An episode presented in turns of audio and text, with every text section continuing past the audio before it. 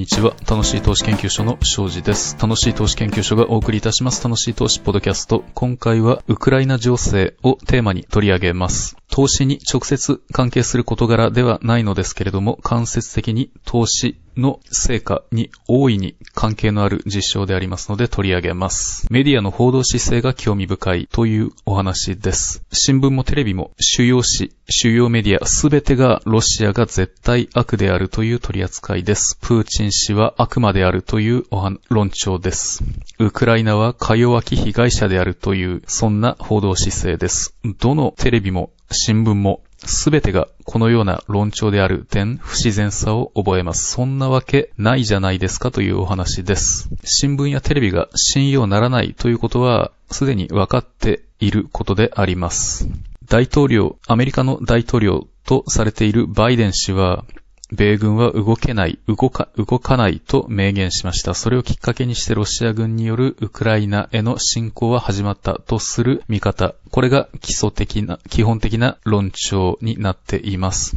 思いますに、バイデン氏は実は米軍、軍を掌握していないのではないのかななんて考えたりも、想像したりもするわけです。大統領就任式のパレードの後、ホワイトハウスに向かったバイデン氏夫妻なんですけれども、鍵がかかっていて締め出されているという映像が印象的でしたね。まあ、国防総省に訪れたバイデン氏が一般的な見学コースを案内されて終わったっていうような報道もあったりします。世論がバイデン氏になぜ米軍は動かないのかと問われる前に、バイデン氏は理由をつけて、第三次世界大戦大戦の勃発を防ぐためだというような理由で米軍を動かさないのだというふうに説明しております。ウクライナでの軍事作戦前に行われたロシアのラブロフ外相とアメリカのブリンケン国務長官の間で行われた会談、ラブロフ外相の笑顔、余裕のある表情が印象的でありました。なぜロシアは今ここでウクライナに侵攻したのか、スペシャルミリタリーオペレーションであるということと、プーチン氏は、プーチン大統領は表現しておりますけれども、プーチン氏は気が狂ったのではないかといった報道も大々的に行われています。狂人のやることは理解できるわけがないというような論調です。プーチン大統領が3月、3月5日に公開しました動画の中で、ウクライナは核兵器を取得し、核保有、保有国の地位を得ようとしている。それゆえ見過ごすわけにはいかないと主張していました。そしてこれをロイターは根拠のない核兵器の開発疑惑を口実にウクライナへの侵攻、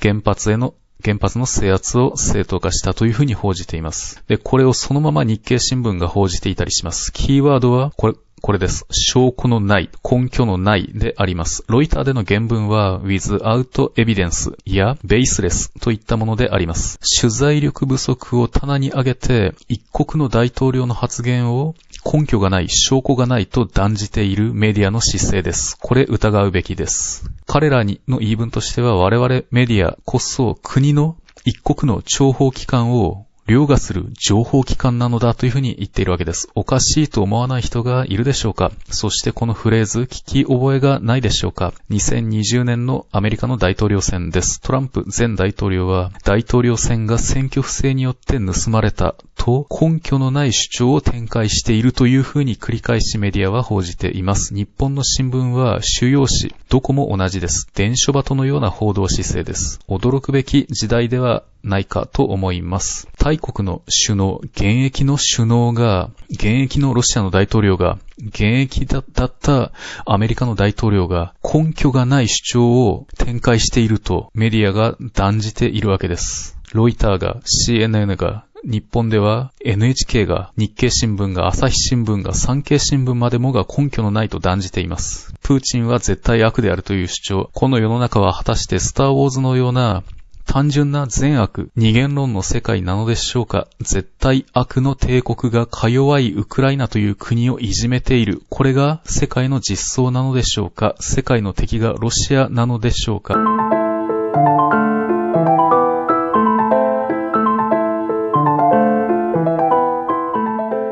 今回のロシアのウクライナ侵攻を報じるメディア、また SNS の動き、大統領選の時とダブらないかといったところです。そんな印象を強く受けます。一国の首相、大国の首脳の発言を根拠がないと断ずる傲慢なメディアの姿勢、そして当事者の主張を虚偽の主張と断じて SNS は Twitter や Google、YouTube は検閲の対象として締め出す。虚偽の情報を締め出すことが健全化につながるのだというふうに主張しているわけですけれども、明らかな情報統制であります。議論を許さない何が正しいかはこちらが決めるというような傲慢な姿勢であります。これが現代の実相であります。現実であります。まあ逆に言えばですね、そういう事実、そ、そんな事態をさらけ出してくれているのが現代なのかなと思います。このような歪で空恐ろしい思想統制、私たちの思想コントロール、これがが現実のようですね。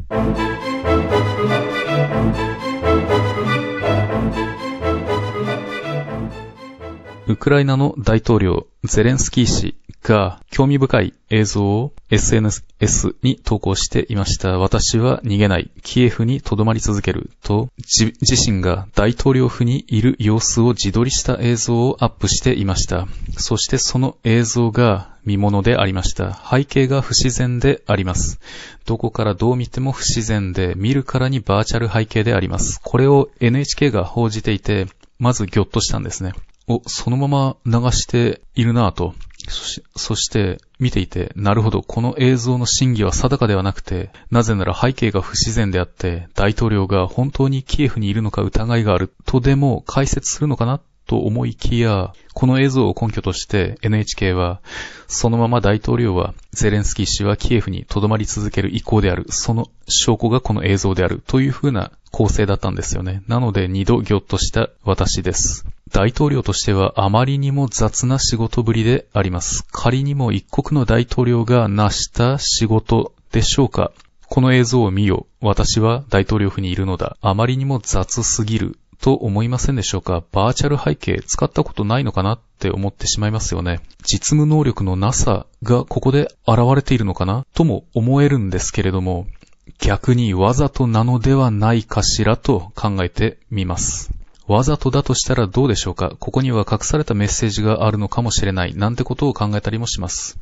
ゼレンスキー氏は現外にこう言ってるのかもしれないわけです。私が話していることは真実ではないのだと。虚偽なのだと。言わされているのだと。そんなサインの可能性はないでしょうか？まあ想像ですけれどもね。そんな可能性はゼロではないと思ったのでこんなお話をしています。人質に取られた人間が行うような行動です。警察にメッセージを伝える。本人側が、あの犯人側が疑わないような言葉で、暗号のような形で何とか事実を伝えたい、伝えたいと思うような人が使う手法なのではないか。私はもうキエフにはいないのだと。すでに出国しているのだと。私の言う言葉を国民はどうか真に受けてはならないのだと。疑ってかかってくれと。ウクライナの国民は私の言うことと逆のことをやるのが良いのだと。私はこう言わざるを得ない状況にあるのだと。さもないと命に危険もが及んだりもするのだと。殺されかねないのだと。そんなヤクザな連中がこの出来事の背後にいて、私は大統領という肩書きでいるものの操り人形と化してしまっているのだと、そんなメッセージである可能性を考えたりするわけです。このように考えると、辻褄が合うわけです。大統領のあまりにも雑な仕事ぶりにも必然性があるとしたらと考えれば、そんな可能性が確かにあるなと思いましたので、こんなお話をしました。このような仮説、誰一人としてお話ししている人がいませんので、ここでお話しした次第です。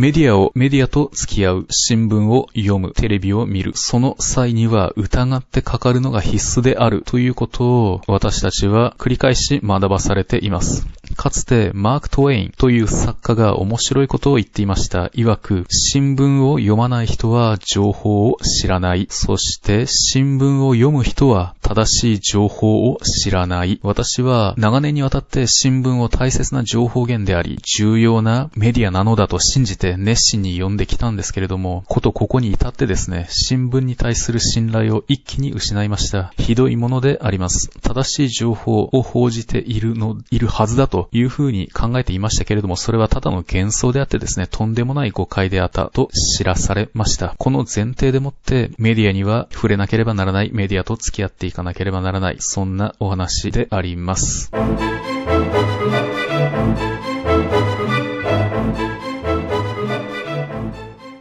楽しい投資ポッドキャストは楽しい投資研究所がお送りしております。楽しい投資研究所の URL は one 投資 .com、Yahoo や Google などの検索エンジンでもって楽しい投資でもって検索してみてください。トップにヒットするはずです。楽しい投資研究所においてはオフィシャルクラブ楽しい投資友の会を運営しております。最近では、ダックダック GO、もう信用ならない検索エンジンになり下がってしまったようです。もうどこでも構わないというようなところです。我々ユーザーサイドが検閲されている検索エンジンなのだなという前提でもって付き合っていかなければならないという嫌な時代でありますけれども、しょうがありません。まあ、いずれにせよ、楽しい投資研究所のホームページにおいては、えー、オフィシャルクラブ楽しい投資友の会への入会手続きを行う、行っていただけます。2分もかからずご登録いただけますので、えー、楽しい投資、ニュースレター、投資の感性を高める、また投資の知性を高めるをテーマとしました投資家さん会計の勉強しませんかといったメールマガジンなどなど、えー、この投資ラジオ、楽しい投資ポッドキャストと同じく、そんな独自のメディアを展開しております。ご興味がおありの方は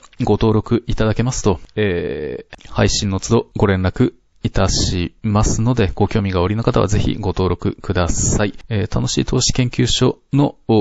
ツイッターが一番早いですかね。ツイッターも良いメディアではないんですけれども、やむを得ない時代であります。ということで、今回の楽しい投資ポッドキャストいかがでしたでしょうか？あまりポジティブな内容をお話しできないのが残念なのではありますけれども、こういう激動の時代、ほんとこんな激しく物事が動く時代、気持ち悪さを感じる時代、一寸先が本当に闇の時代は半世紀近く生きてきた私ではありますけれども、初めてですね、気づかなかっただけなのかもしれませんけれども、こんな、ある意味貴重な時代に生きることの幸運、悪運、よくわかりませんけれども、一生懸命生きて、投資して、いきたいと思っております。そんなわけで、楽しい投資ポッドキャスト、今回はメディアを主題としてお送りいたしました。メディアとの付き合い方を主題としてお送りいたしました。では、次回の楽しい投資ポッドキャストでお会いいたしましょう。楽しい投資研究所の庄司がお送りいたしました。さようなら。